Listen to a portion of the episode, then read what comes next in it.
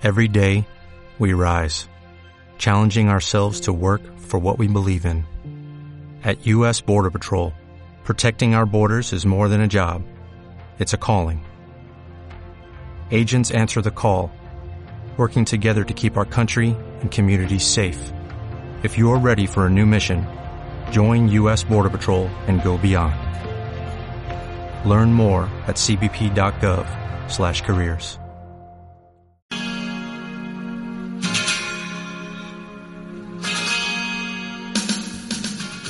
Bienvenidos al podcast sobre inversión y educación financiera, fondos de inversión y valores. Mi nombre es Eusebio Gómez, soy asesor financiero, tengo la misión de hacer las cosas de manera diferente, ayudar a muchas personas a lograr buenos resultados financieros y con ello proporcionarles el conseguir la vida que desean llevar. Si estás interesado en solicitar una segunda opinión sobre tu cartera de fondos, puedes hacerlo. Si me envías cómo tienes estructurada tu cartera en el momento actual, te puedo mandar una propuesta de inversión personalizada. También puedes enviarme si consideras que revise algún fondo que tienes en cartera y que no comprendes muy bien dónde invierte, comisiones de gestión, etcétera. Para ello, como siempre, os dejo mi dirección de email que es eusgomez@gmail.com. Bueno, como siempre empezamos por la responsabilidad y el aviso legal.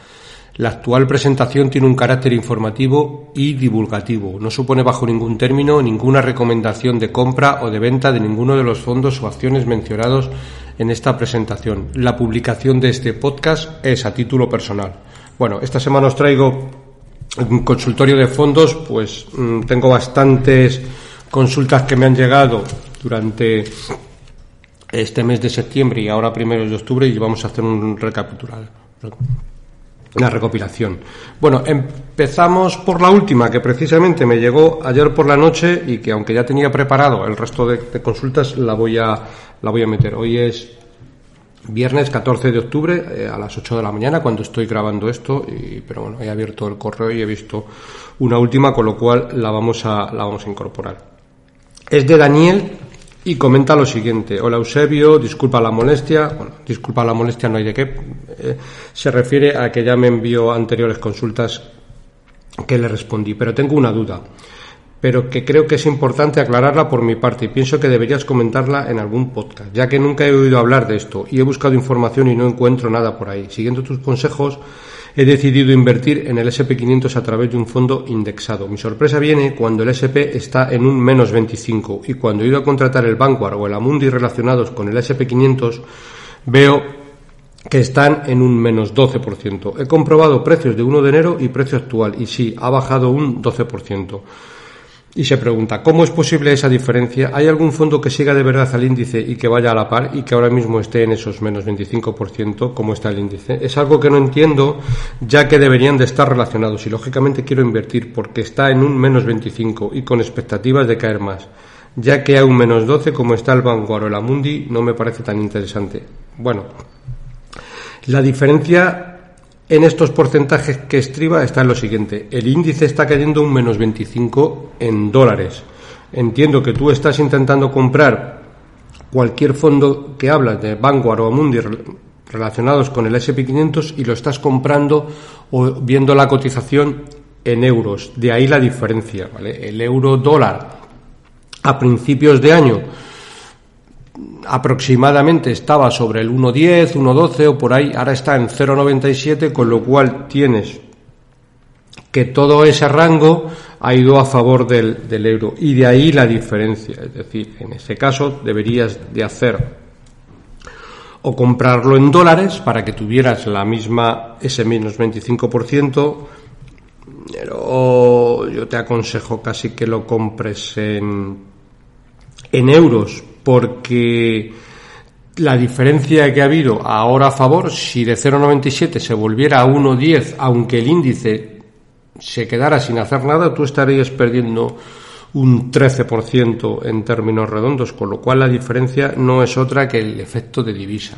Evidentemente, mm, que no sé si lo habrá, fondos sí que hay, siempre puedes comprar un, un indexado, pero con la divisa cubierta, aunque yo creo que indexados con divisa cubierta no, no existen y a lo mejor deberías de ir a algún, algún fondo en el caso de que quieras coger ese, ese menos 25 o, bueno, pues buscar un, un índice de gestión, un fondo de gestión activa para que realmente recoja ese mm, esa pérdida y posiblemente, bueno, ya veremos más adelante porque tengo preguntas en ese, en ese en estos mismos términos sobre si ahora es buen momento para, para hacer un fondo con cobertura de, divisa. Pero la diferencia la tienes en que el que tú estás viendo está en, en, euros y, el índice ha caído un menos 25% lo que es en, en dólares. Bueno, otra consulta de Oscar eh, me dice, hola Eusebio, te sigo mucho en tu canal de YouTube, te agradezco la labor que haces por la cultura financiera me gustaría saber qué opinión tienes de mi cartera para este momento de mercado y qué fondos quitaría y el cual incorporaría mi cartera. Bueno, tiene una cartera bastante bien equilibrada en la cual tiene, lo separa por, en dos tramos, un tramo que le llama Value, en el cual tiene un 48% y tiene la Z Valor Internacional, Coba Selección, Magallanes, Magallanes Europea, Sextan PME y Sextan Asia. Y por el lado del Group tiene con un 52%, Lombia Small Cap, Morgan Stanley US Growth, Morgan Stanley US Advantage, Morgan Stanley Global Opportunity, Morgan Stanley Asia Opportunity, Bailey Griffith Long Bailey Griffith Discovery y Robeco Global Consumer. Bueno, mm, eh, en general tu cartera está bastante bien, bastante bien equiponderada. Evidentemente no, me has puesto los pesos que hay en el AZ o en el, o en el Cobas o en Magallanes pero bueno, entiendo que serán pesos ponderados, no más allá en ningún caso del 20%, para no tener un excesivo riesgo gestor. Y por la parte del, del value no tocaría gran cosa, por la parte del group sí que tocaría eh, que bueno, al final tienes dos fondos que son muy similares y prácticamente es como si tuvieras el mismo, que son el Morgan Stanley US Group y el Morgan Stanley US Advantage. Están gestionados por el mismo equipo de gestión, que es el Counter, Counterpoint Global. Y si nos fijamos con detalle un poco las acciones que hay dentro, pues prácticamente son las mismas. Es decir, Snow en el Morgan Stanley US Group, primera posición, Snowflake, T-Trader, Clounder, Uber, Royalty, Datadog, eh, Shopify y Dash. Y si cogemos, por ejemplo, el Morgan Stanley US Advantage, pues tenemos un poco prácticamente lo mismo, no exacto, porque no son índices exactos, pero al gestionarlo el mismo equipo, pues tenemos como primera posición también Snowflake, Uber Technology, Tetrader, Cloud, Harder, Royal Pharma, ASML Holding, cambian algunas, pero, pero digamos que son dos fondos que sí que podrías tener perfectamente cualquiera de los dos. Yo normalmente siempre tengo cartera, os recomiendo el US Advantage más que el US Group, pero ahí es, que sí, ahí sí que sería el cambio. ¿Y por qué lo sustituiría? Pues por ejemplo, dentro de la parte Group veo que no tienes o el Fanesmint o el Seilen y yo pues cambiaría a, cualquiera de los dos. En el momento actual, en lo que llevamos de, año, está cayendo mucho más el Seilen que en Fanesmith, pues probablemente sea una buena oportunidad de, de, cambiar esa posición por, por el por el. Vale. Otra consulta más, Jaime, en este caso, bueno, en este caso, Jaime y varios nos hacen, eh, bueno, me han llegado varias consultas eh, relacionadas en los mismos términos y es la diferencia que hay dentro del mismo fondo y con diferentes clases. Eh, esto viene muchas veces por lo siguiente. Básicamente un fondo mm, puede tener, aunque tiene exactamente las mismas acciones dentro, y son clónicos, es decir, puede tener un 5% en Coca-Cola, un 5% en Google, un 5% en, en lo que sea, en Danone, etcétera, y siempre tienen la misma ponderación. El cambio dónde está, pues que por ejemplo eh, puedes tener en divisa dólar, en divisa euro, con cobertura de divisa, Incluso puedes tener una clase para inversor institucional, es decir, que normalmente ponen un límite de inversión bastante alto, como norma general suele ser de un millón de euros en adelante. Eh, aquí casi siempre En el 99% siempre hablo de la clase retail, es decir, de la clase que es la que puede contratar un inversor con, con, un, con mínimos bajos de 1.000 euros para arriba. Pero básicamente viene dado por Mm, por la moneda eh, y por la cobertura de divisa que puede tener. Si cogemos un fondo clásico, por ejemplo, el Morgan Stanley Global Opportunity, pues el Global Stanley Global Opportunity, por ejemplo, a mí me salen tres clases, una en dólar, otra en euro y otra con cobertura de divisa, ¿vale? Lo que es la clase hedgeada que se llama. Lo mismo nos puede pasar por el, con el Robeco Global Consumer Trends, es decir, lo vemos, bueno, en la página eh, que yo lo veo, ¿vale? Que es de, mm, que es de Morningstar, pero mm, claqueada con Bank Inter, donde, donde aparecen todos. Y ahí tenemos los tres fondos que digo. Robeco Global Consumer Trends, en dólar, en euro y hecheado. Normalmente cuando son en dólares es porque son fondos globales, como pueden ser estos dos, Morgan Stanley o el Robeco Global Consumer Trends, que invierten en todo el mundo. Y la mayor parte del porcentaje pues más de un 50% lo invierten en Estados Unidos. No tiene ningún sentido, de hecho no lo hay. Cuando hay un fondo de renta variable europea ya no está en moneda dólar, no tiene ningún sentido. Tendría sentido a lo mejor para un americano. Pero para nosotros como europeos no tiene sentido y de hecho no lo hay, ni se puede ni se puede comprar. Si ponemos el caso de un fondo de Amiral Gestión, Sextan PME, por poner un ejemplo, pues tenemos simplemente el fondo en moneda euro, punto. Probablemente tengamos dos clases, una para inversor institucional con mucho más, con un porcentaje de inversión mucho más alta. En algunos casos podemos tener una cuarta clase, que es una clase que se llama de distribución, que significa pues que ese mismo fondo puede tener un reparto de dividendos, ¿vale? Veremos luego un poquito más adelante, porque también hay una pregunta en, estos entornos eh, de fondos de reparto de dividendos, pero en la mayor parte de los casos son fondos de acumulación, es decir, sin reparto de, de dividendos, ¿de acuerdo? Bueno, otra consulta de Lute nos pregunta, buenas tardes, mi nombre es Eleuterio y soy seguidor de su podcast desde el comienzo y quería preguntarle sobre dos fondos que usted ha comentado para la cartera agresiva y que me interesan. Son el Morgan Stanley Asia Opportunity y el, y el Morgan Stanley US Advantage. Usted comentó en su podcast de cambios en la cartera agresiva, no comprarlos en dólares y comprarlos en euros, debido al actual cambio euro-dólar poco favorable para un inversor europeo. Bueno, pues efectivamente. Eh, si vamos a la cotización del euro-dólar y en estos momentos que está a 0,97, entiendo que estamos en la parte baja y en, la parte baja histórica. ¿vale? Tenemos que tener en cuenta que la cotización media histórica ronda el 1,20, por tanto, a estos precios sí tendría sentido cubrir la divisa. Eh, eh, el coste de la cobertura también no hay que descartarlo, porque como norma general es un 2% anual, es decir, es un porcentaje mm, que no es nada desdeñable. Pero es verdad que, eh, bueno, pues a estos precios entiendo desde mi punto de vista que, puede llegar a interesar. Luego puede seguir bajando a, 0,90. Bueno, pues podría ser. Pero entiendo que tiene sentido, ya que eh, de alguna manera, si invertimos en un fondo de renta variable global y lo compramos en dólares, estamos teniendo, eh, pues, digamos, doble riesgo. Riesgo de la renta variable y riesgo de divisa. La idea es a estos precios, desde mi punto de vista, comprarlo con la cobertura y cuando lo volvamos a ver aproximadamente, pues en el, ya no en el 1.20, sino en el 1.15, pues hacer un traspaso, ya sabéis que los traspasos entre fondos no tributan, y volver a pasarlo a directamente a, a euros sin, sin la cobertura de divisa. ¿Vale?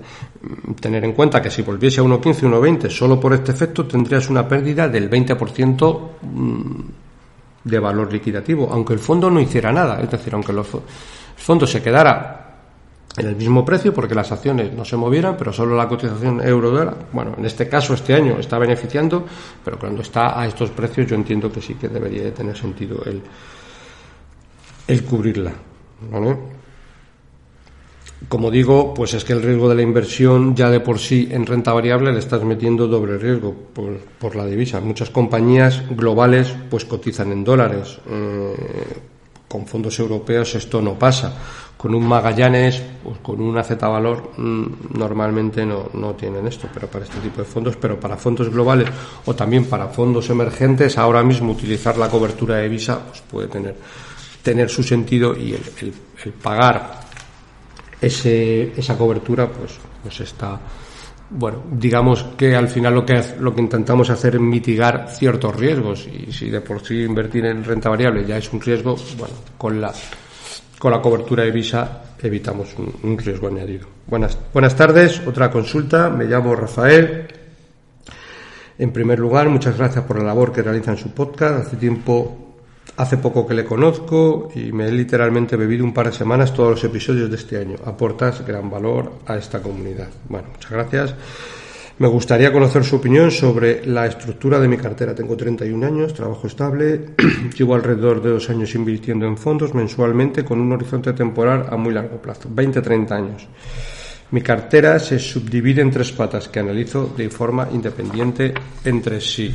Bueno, la primera parte es una cartera indexada que es el 50% de la cartera con tres fondos. Actualmente renta variable, dado de mi horizonte temporal y planeo seguir 100%, renta variable en los próximos 10 años, tras lo que la idea sería ir añadiendo progresivamente algo de renta fija. Comenta tres fondos, Vanguard Global Stock Index, Vanguard Emerging Market y Vanguard Global Small Cap. Yo aquí haría, si quieres hacer cartera indexada, lo haría, pero con todas las consecuencias, es decir, gestión pasiva a todos los efectos. Invertiría todo en el MSCI World. Y de alguna manera, porque ahora lo que estás haciendo ya es, es decir, distribuyendo pesos en función de lo que tú consideras y, la ponderación es adecuada. En el Vanguard Global Stock Index haces un 35%, 7,5% en el Vanguard Emergentes y Vanguard Global Small Cap 7,5%, tiene su sentido, pero yo, si hacemos gestión pasiva, la hacemos con todas las consecuencias. Digamos, mm, no pensamos en exceso ni asignamos pesos, todo MSCI. Fácil, sencillo y punto. Mm, es verdad que si veo una cartera indexada donde tienes fondos activos y gestión pasiva con el 50% de la cartera, desde mi punto de vista me parece algo elevada la gestión indexada y yo la bajaría algo el porcentaje. Máxime ahora que hay gran diferencia de valoración entre los índices y muchas compañías sobre todo en el rango de pequeñas compañías que se han quedado muy atrás. Probablemente en los próximos años, quizás fondos de gestión activa, bien gestionados y de pequeñas compañías puedan hacerlo mucho mejor que los índices. Entonces, eh, bueno, yo bajaría un poquito la, la cartera indexada, pero en general, bien. Luego tenemos mm, una segunda pata que es un 25% de la cartera y que la tiene en el, en el Esfera 1 Baelo Patrimonio, mm, comenta con la idea de dar estabilidad a la cartera. Es un fondo que sigue una filosofía parecida a la cartera permanente, con varias clases de activos descorrelacionados entre sí, renta fija, mineras de oro, inmobiliario, con el plus de contar con empresas sólidas que reparten dividendos, complementando el resto de fondos que llevo en mi cartera, muy de perfil grow. Bueno, desde mi punto de vista, si tu horizonte de inversión es 20-30 años, como comentas, no debemos por qué bajar la, la volatilidad de la cartera. Para tan largo espacio de tiempo, a mí este fondo, que considero que es un fondo que está bien, pues no lo veo. Mi consejo es que para ese rango tan alto de tiempo te vayas a todo renta variable. Aunque la cartera tengas más volatilidad, a largo plazo lo vas a agradecer, porque en todo caso y en todo caso no tendría más del 10% de la cartera en este fondo, es decir, bajaría bastante el, porcentaje, pero como digo, si tu horizonte es muy largo plazo, es mejor, contra más renta variable, mejor. Este fondo es bueno, te va a dar, digamos que, menos sustos que cualquier otro fondo, pero a largo plazo también te va a dar menos rentabilidad, con lo cual, bueno, bajaría eh, en, mayor medida el, porcentaje. Luego habla de cartera de gestión activa con el objetivo de dar un plus de rentabilidad a la cartera sin que me importe la volatilidad en este compartimento. Bailey Griffon Lonter 10% de la cartera, Morgan Stanley Asia Opportunity 7,5% de la cartera y 7,5% de la cartera con el Congress Group European Small Cap con un 7,5%. Vale, la parte de gestión activa está bien, yo lo complementaría aquí con algún fondo de sesgo pues un poco más value, un Magallanes, una Z Valor, un Equan, un True Value, cualquiera de estos te podría eh, complementar perfectamente, ¿vale? Y esa sería un poquito la, la composición que yo haría a la cartera. Bueno, pasamos por una por la siguiente pregunta. Barón Charles se identifica. Eh, buenos días, Eusebio. Ante todo, darte las gracias y felicitarte por tu podcast, los cuales son muy útiles y didácticos para los que empezamos en esto de las inversiones a través de fondos de inversión. Bueno, como siempre, se me olvidaba, pero ahora se me está viniendo la luz. Acordaros siempre que es de muy agradecer darlo, dar a la, a la ventanita de me gusta, porque la verdad, desde que lo estoy diciendo, os lo agradezco infinito porque los me gusta se han disparado enormemente, sobre todo en, en iBooks, cosa que se agradece porque luego las aplicaciones siempre suben a los podcasts con más me gustas a las primeras posiciones y de tener 10, 15 me gustas hemos pasado a, más de 50 en muchos casos, con lo cual estoy súper agradecido eh, teniendo en cuenta que de media eh, cualquier episodio ya estamos rondando las mil escuchas, que para ser un fondo de, para ser un podcast sobre inversiones, digamos, poco, un poco friki vamos a llamar y que, bueno, que alguien esté escuchando entre, en términos redondos, entre 40 minutos y una hora sobre inversiones, pues ya tiene su mérito y que haya mil personas escuchándolos, pues, pues la verdad que súper contento y últimamente con los me gustas, vamos, no puedo pedir más, o sea que muy, muy agradecido. Bueno, seguimos con la consulta. Me, me gustaría consultarte por un fondo de inversión que le encasquetaron a mi madre, dice literalmente, hace dos años, que es el Cuchabal, me refiero al Cuchabal Gestión Activa Rendimiento, bueno, clase estándar.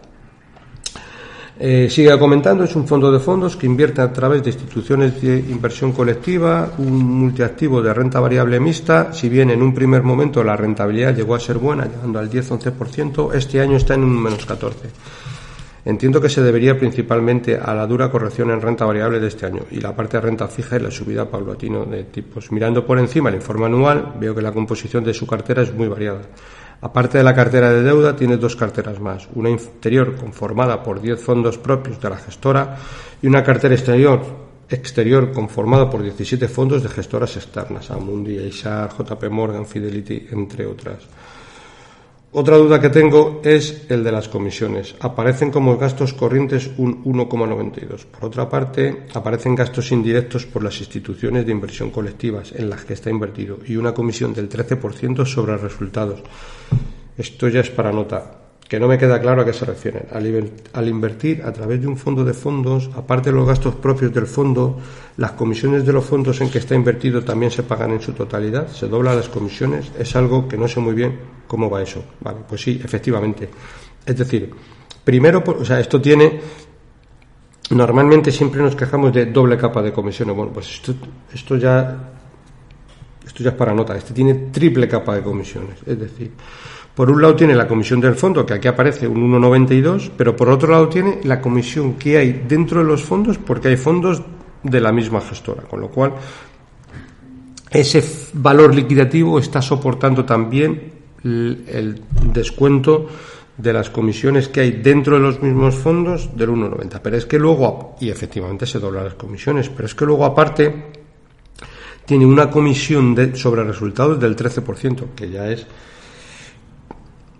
desde mi punto de vista, bastante exagerado, porque al final pagamos una comisión sobre resultados en un fondo de fondos que no tiene mucho sentido. Estamos pagando la comisión del fondo, la comisión implícita que hay dentro por el resto de fondos y luego una comisión sobre resultados del, del 13%. A mí me parece un, un exces, decir, un fondo excesivamente, excesivamente caro por lo que por lo que comentamos. Esto es importante siempre que lo tengáis en cuenta y ver la estructura de los fondos porque no tiene mucho sentido que estemos pagando doblemente por algo que directamente y más hoy en día podemos contratar. Podemos contratar un fondo de JP Morgan a directo, un fondo de Fidelity a directo, un fondo de Amundi a directo y solo pagar la comisión del fondo. Punto.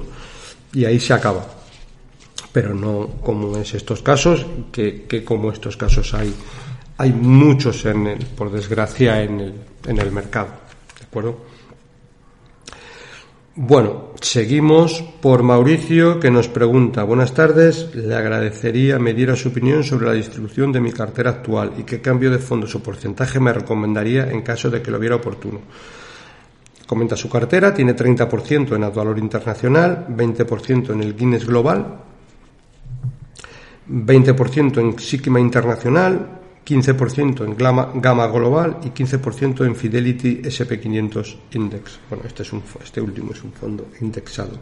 Bueno, eh, como también por aquí, para perdón, cartera a largo plazo con riesgo medio alto. Bueno, sí, mm, lo primero que me llama la atención es que si tienes un riesgo medio alto, mm, no veo nada de renta fija. Quizás no ahora, por los precios actuales que hay en renta variable, que están bastante bien, pero a medio y largo plazo sí tendrías que tener algo de renta fija. ¿Cuándo lo tendría? Pues cuando los mercados hayan vuelto a ponerse en precio y hayan subido bastante y probablemente la renta fija pues ya esté en torno, se quede como esté ahora mismo, con lo cual puedes tener fonditos de renta fija conservadores con un 4 o 5% de rentabilidad y te, y te vaya dando estabilidad a la cartera. Eso por un lado. Por otro lado, eh, yo siempre aconsejo no tener más del 20% de la cartera en el mismo fondo. Con lo cual, en este caso, ¿qué haría? Pues, por ejemplo, el ad valor, y, mira que es un fondo que me gusta mucho, pues bajaría un poco el, porcentaje, Si luego veo el resto de fondos, por ejemplo, el fondo Guinness Global, bueno, es un fondo que está, está bien, mm, es de renta variable alto dividendo, con dividendos crecientes y sostenibles. Bueno, lo dejaría. Quizás como tenemos un 20 y digamos es el tope, yo también bajaría aquí un poco la exposición a un 14, estaría un poco más, más cómodo. En relación a los dos fondos que, que siguen, que son el Sigma internacional y el Gamma global, al fin y al cabo son tenemos un 20% en el Sigma internacional, 15% en el, en el Gamma global algo igual que en el AZ Valor, siendo dos fondos que me gustan muchísimo y los gestiona Gabriel Castro, que muchas veces podéis escuchar algún podcast que se ha pasado por aquí. Eh, bajaría un poquito también la exposición y no tendría un, tanto tanta concentración, más que nada por no tener una concentración elevada al gestor, porque al fin y al cabo tenemos un 35%. Hay incluso hay muchas posiciones, Sigma internacionales, renta variable, gama global, es renta variable y renta fija, pero muchas de las posiciones que hay en gama global de renta variable ya están en Sigma Internacional, con lo cual hay, hay se están solapando. O bajaría, seguiría dejando los fondos y bajaría un poquito el porcentaje, quizás sobre todo en el, en el Sigma global. ¿De acuerdo? Bueno, Fidelity SP500 es un indexado al SP500, tienes actualmente un 15% de la cartera, pues esa parte lo, lo dejaría. Si tuviera que si cambiara los pesos y bajara un poquito eh, eh, esta parte, pues decir, compraría algún fondo más. Bueno, pues podrías meter en cartera perfectamente ahora mismo estos precios, un Shirley o un Fan Smith, que están cayendo bastante y te podrían dar a, a medio y largo plazo rentabilidades interesantes o ya directamente a lo mejor decir, pues mira, tengo un un 10% en renta fija, por lo que pueda pasar, porque a lo mejor probablemente en los próximos trimestres, no lo sabemos, pues los fondos, los, los mercados van a seguir cayendo y, tengo esa parte un poco para, eh, para aprovechar más caídas. ¿De acuerdo? Bueno, Arturo me hace un comentario también interesante mm, y eh, dice consulta sobre fondos de renta fija. Dice si invertir ahora o esperar a más caídas o bien esperar a empezar a, con, bueno, a captar depósitos en entidades bancarias. Yo por el lado de los depósitos no me iría, básicamente un poco por la fiscalidad y porque los depósitos cuando se pongan en precio no creo que se pongan más allá del, del 1,5 o del, o del 2% a un año y ahí sí que tienes que tener el dinero cautivo un año sin tocarlo. Bueno, yo iría más por, por fondos de, de renta fija, creo que puedes capturar mucho más valor. Desde mi punto de vista ya es un buen momento para entrar. Bueno, quizás caiga caiga algo más, la renta fija, porque bueno, uno nunca sabe. En el capítulo anterior vimos un, fondo tipo de renta fija que era de, de Pinco, pero si nuestro horizonte de inversión cuando invertimos en un fondo de renta fija deben de ser 24, 36, 36 meses, deberíamos desde estos precios de ganar aproximadamente un 5 o 6% anualizado. Para ser renta fija no está mal son expectativas bastante bastante razonables. Y vamos a poner un símil de inversión para que lo comprendáis un poco y qué pasaría. Pues, pues pasaría lo siguiente, probable, bueno, con un porcentaje muy elevado, porque esto siempre pasa un poco lo mismo. Probablemente si invertimos hoy 100 euros en un fondo de renta fija, lo veamos cotizar dentro de unas semanas o meses en 95, ¿vale? Pero a tres años nuestros 100 euros deberían de, haberse convertido en algo aproximado a, a 120, ¿vale? Con lo cual tenemos ahí una rentabilidad del 20% a, a, tres años, ¿vale? Luego también pasaría lo de siempre, es decir, hoy de la misma manera que cuando compramos algo que está cayendo, pues probablemente nunca vamos a ser los más listos de la clase y lo vamos a comprar el último día que cae en el valle de abajo, que a partir de ahí se da la vuelta. Eso, como norma general, nunca pasa. Y tampoco pasa por el cuando lo empezamos a vender por arriba. Es decir, pasará luego lo, mismo de siempre. Es decir, el fondo llega a 120, venderemos y nuestra posición subirá a 125 y nos perderemos, bueno, pues esos últimos eh, céntimos. Pero es que es muy difícil comprar en lo más bajo del precio y vender en el pico. Por eso digo que a estos precios el riesgo ya está bastante minimizado y, podemos comprar en un precio más o menos bajo y luego intentar vender en un precio más o menos alto que nunca será ni el más bajo ni el más alto. Pero, pero vamos, eh, acotando bastante la rentabilidad y sabiendo qué es lo que vamos a obtener en un periodo mm, razonable de tiempo como pueden ser 24 o 36 meses. Vale. Eh, otra consulta, Rafael también nos dice, no entiendo muy bien ¿Por qué? Eh, un fondo de renta fija comprado el año pasado está cayendo un menos 18. No sé qué está pasando con el gestor, pues al ser fijo no comprendo muy bien esta caída. Bueno, vamos, vamos a. Lo he explicado en varios capítulos, pero bueno, sobre todo ahora que está cayendo la renta fija, también vamos a dar una vuelta. Es decir, la renta fija como el nombre indica, es renta fija. Es decir, las rentas que hay dentro son fijas, pero no tiene nada que ver con rentabilidad fija. ¿Vale? La renta fija significa que lo que hay dentro son bonos, bonos que cotizan diariamente en mercado, con menos volatilidad que una acción, pero cotizan. Vamos a poner un ejemplo. ¿vale?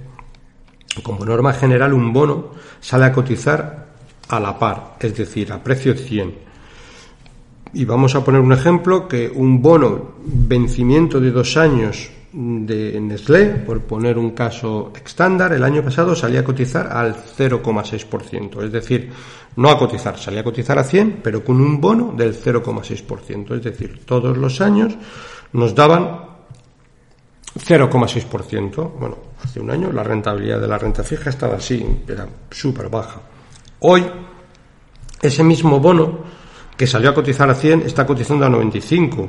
Pues ahora Nestlé eh, está sacando bonos con un cupón del 4,5. Entonces ahora alguien que vaya a comprar un bono de Nestlé, ¿qué compra? Un bono que le da un tipo de interés del 0,6 o del 4,5. Evidentemente va a comprar el bono del 4,5 porque le da un cupón fijo del 4,5 a dos años.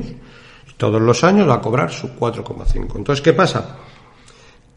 Que el bono que está en mercado y que cotizará como salió hace dos años, vence dentro de un año y sigue pagando un cupón del 0,6, ese bono es el que ha ajustado el precio y ahora actualmente pues cotiza más o menos en los entornos del 95. Para el que compre puede comprar El bono sacado este año con el 4,5 de cupón a un precio de 100 o el bono que salió el año pasado a 95 sabiendo que le van a dar un cupón del 0,6 pero dentro de un año le van a dar por esos 95 100 es decir, al fin y al cabo ese bono ajustado y dentro de un año también estará sacando una rentabilidad aproximadamente entre el 4,5 y el 5. Esa es un poco la, la diferencia. ¿vale? Lo mismo para un bono también de más largo plazo del Estado alemán o español a 10 años. Aquí la diferencia es mucho mayor. Seguimos poniendo un ejemplo. En el 2021 sale un bono a la par, sale un bono a 100 con un cupón del 0,1. ¿vale? Del 0,1 a 10 años, ¿vale? Y en el 2022 sale lo mismo a cotizar a 100, pero con un cupón del 3,5 a 10 años. El cupón del, del 2021 ahora no cotiza como el de desde 95, sino que cotiza en los entornos del 80. Pues ya nadie quiere un bono con un cupón del 0,1 cuando puede comprar un cupón al 3,5. Y encima el vencimiento son 10 años, con lo cual como son 10 años al 3 y pico, es un 30%. Ese 30% lo descuenta el, el bono implícitamente y el mercado lo que hace es ajustar el precio de los bonos en función de los tipos actuales y del vencimiento de dicho bono. Espero haberme explicado bien. Al fin y al cabo, un bono está cotizando en mercado mercado secundario que se llama, pero está cotizando en función de los tipos de interés que hay actualmente. Por eso un poco la, la diferencia. Y de ahí las caídas importantes que está habiendo en fondos de renta fija, sobre todo en fondos de renta fija que son de más largo plazo, que es donde más le está afectando. Bueno, bonos de renta fija de corto plazo también están afectando porque hay algunos que caen un 7, que ya es caer para ser renta fija, pero es que hay caídas de más del 20% en fondos de renta fija de largo plazo. Tenéis diferentes capítulos el año pasado donde hacíamos mención cuando construíamos carteras que siempre temíamos de coger fondos de renta fija para la cartera, pero que fueran de, corto plazo para evitar estas, estas caídas. ¿vale? Ángel también hace un comentario y dice que no entiende muy bien la diferencia que hay a la hora de invertir entre un fondo mixto de renta fija o un fondo mixto de renta variable. Y dice, si los dos son mixtos, eh, pues bueno, ¿dónde está la diferencia? Vale, vamos a hacer una composición de qué pasa con con dos fondos tipo mm, de renta fija para que lo veamos. Pues por ejemplo, bueno, con dos fondos mixtos, perdón. Un fondo mixto de renta fija por folleto como máximo puede tener el 30% en renta variable. Ahora también en muchos casos mm, ya no se llaman mixto renta fija, sino que llaman mixto defensivo, pero bueno, por hacerlo fácil. Mixto renta fija, como máximo por folleto puede tener un 30% en renta variable, es decir, en acciones. El resto lo tiene que tener en, en, renta fija, en bonos. Y un fondo mixto de renta variable puede tener, ya la composición por folleto es diferente y puede tener desde, es decir, como mínimo un 30 y como máximo un 75% a renta variable. Es decir, aquí la composición de renta variable ya es mucho mayor. De ahí la diferencia mixto renta fija, máximo un 30%, mixto renta variable más componente de riesgo, máximo un 75% a renta variable. ¿De acuerdo? Mm, Alberto hace otra consulta también un poco relacionada con la renta fija que este, bueno, este mes eh, estoy recibiendo muchas consultas como es normal. Dice, ¿Cuándo empezarán a recoger los fondos monetarios las subidas de tipos? Mm, los que sigo todavía están en negativo, cuando la letra del Tesoro a tres meses ya están en el 0,8 o incluso hay pagarés por encima de ese precio. Bueno, evidentemente los fondos monetarios ya lo están recogiendo, pero lo que pasa es que no lo recogen de un día para otro eh, cuando el, el Banco Central Europeo dice que sube los tipos del menos uno al más uno o el Euribor que ahora mismo está en el dos y medio, sino que lo va recogiendo pues diariamente. Eh, es decir, un fondo no pasa del menos uno el 30 de septiembre a más uno el 1 de octubre, sino que el valor liquidativo se va acomodando, es decir, van poco a poco. Pues tienes que tener en cuenta que ahora mismo estos fondos todavía les queda papel con tipos bajos, todavía les quedan o letras del tesoro, o bonos, pagarés, con tipos de los del año pasado, con lo cual de aquí a 12 meses En un monetario, digamos, bueno, y luego veremos a ver cuál es la diferencia entre un monetario bueno y un monetario menos bueno, debería de ser eh, alrededor del 1% o más. Es decir, si lo compras ahora, poquito a poquito irá recogiendo esa rentabilidad ya positiva. ¿vale? Y será muy fácil que de aquí en un monetario adentro de 12 meses le esté sacando incluso algo más del 1%, pero vamos a ser conservadores, vamos a tener una expectativa de rentabilidad baja para luego cumplirla, ¿vale?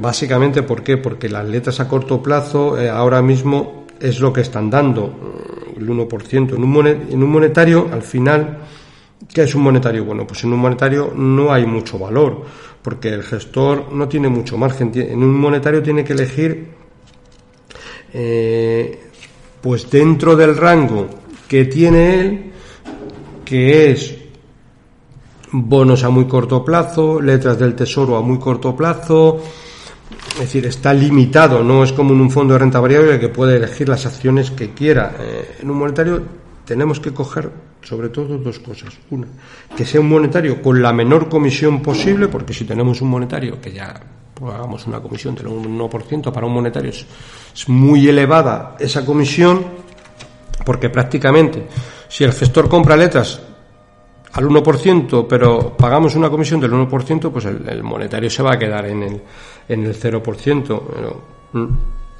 Entonces debemos de coger un monetario con la menor comisión posible porque prácticamente con algunos matices que siempre los hay, todos tienen que comprar lo mismo y las rentabilidades si nos fijamos en los monetarios, eh, es decir, son, son muy todas muy muy parecidas, ¿vale? No hay gran diferencia entre un monetario de BNP Paribas o de JP Morgan.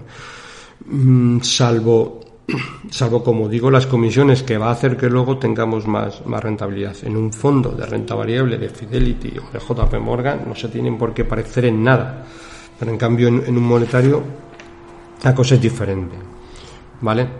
Antonio también nos habla de, de ver opciones con fondos, bueno, es una pregunta extensa, sobre con fondos con reparto de dividendos y eh, puedes repasar por ejemplo, Antonio, el programa 50, donde hablo extensamente de diferentes fondos con reparto de dividendos, y si vamos al momento actual, bueno, pues el otro día recibí un informe que le vamos a dar un repaso ahora mismo en un fondo de Aberdeen muy diversificado y bueno, pues para los tipos actuales puede tener bastante sentido, bastante sentido. Probablemente en breve tiempo también actualizaré un poco eh, todo el tema de fondos con reparto de dividendos para ver los tipos que están dando actualmente, porque bueno, puede ser interesante y para alguno de, pues, para algún inversor que quiera ir cobrando cupones a efectos de como si tuviera una renta por alquiler y demás, de una manera mucho más tranquilo, pues, pues lo, puede realizar.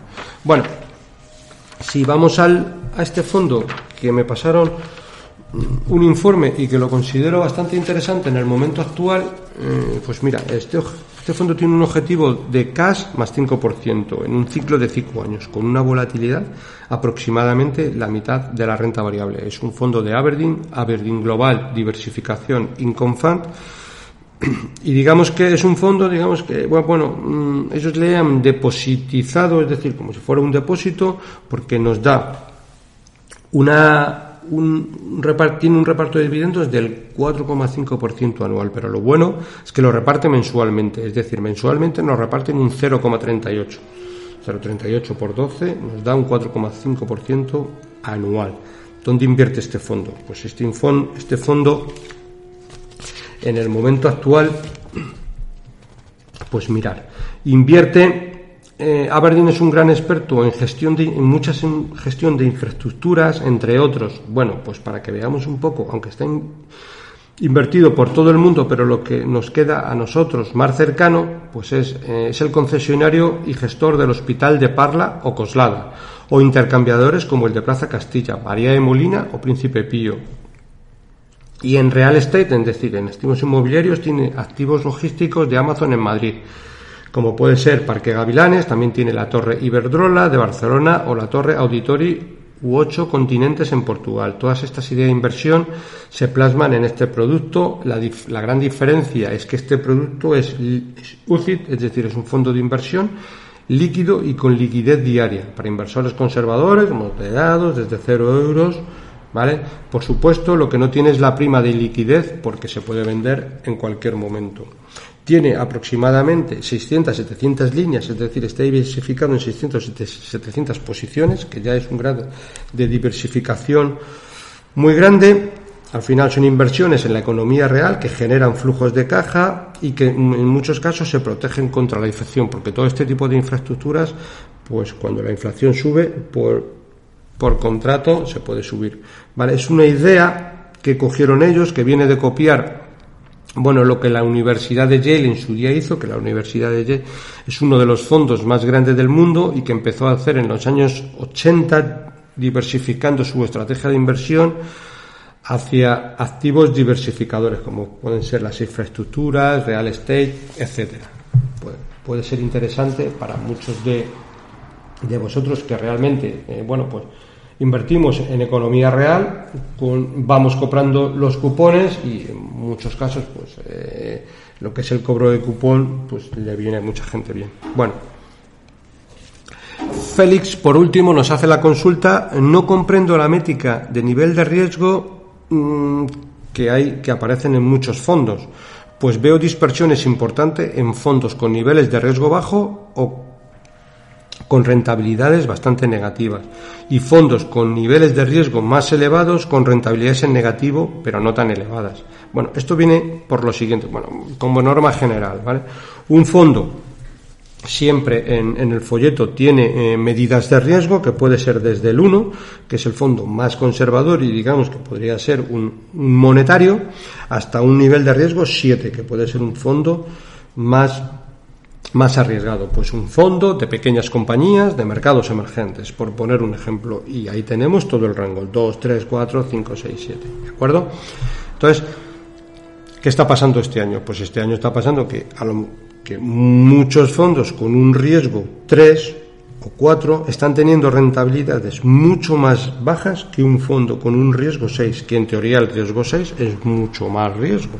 Pero como la renta fija está teniendo caídas tan fuertes que no había habido en los últimos 100 años, está pasando que fondos con riesgo 3 están bajando mucho más que fondos con riesgo 3, algo que no tiene mucho sentido, pero que es así por las caídas tan fuertes de renta fija. No es lo normal que pase nunca, pero sí es, este año es atípico y está pasando.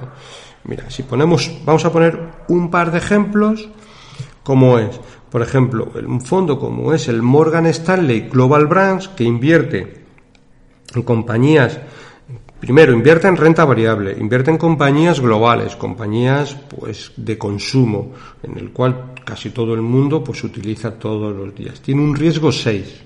Y este fondo en lo que va de año está cayendo un 13%. Es una caída importante, pero bueno, para lo que está cayendo la bolsa no es un exceso.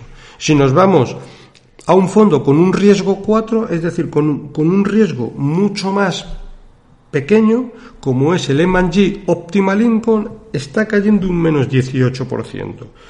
Básicamente, ¿por qué Optimal Income está cayendo este año un 18%? Porque el gestor, aparte de tener Renta fija a corto plazo también tiene renta fija algo a largo plazo y le está perjudicando. Probablemente este fondo, eh, cuando suba el mercado, cuando se acompone el mercado, subirá con fuerza. El gestor es extraordinario, muy bueno.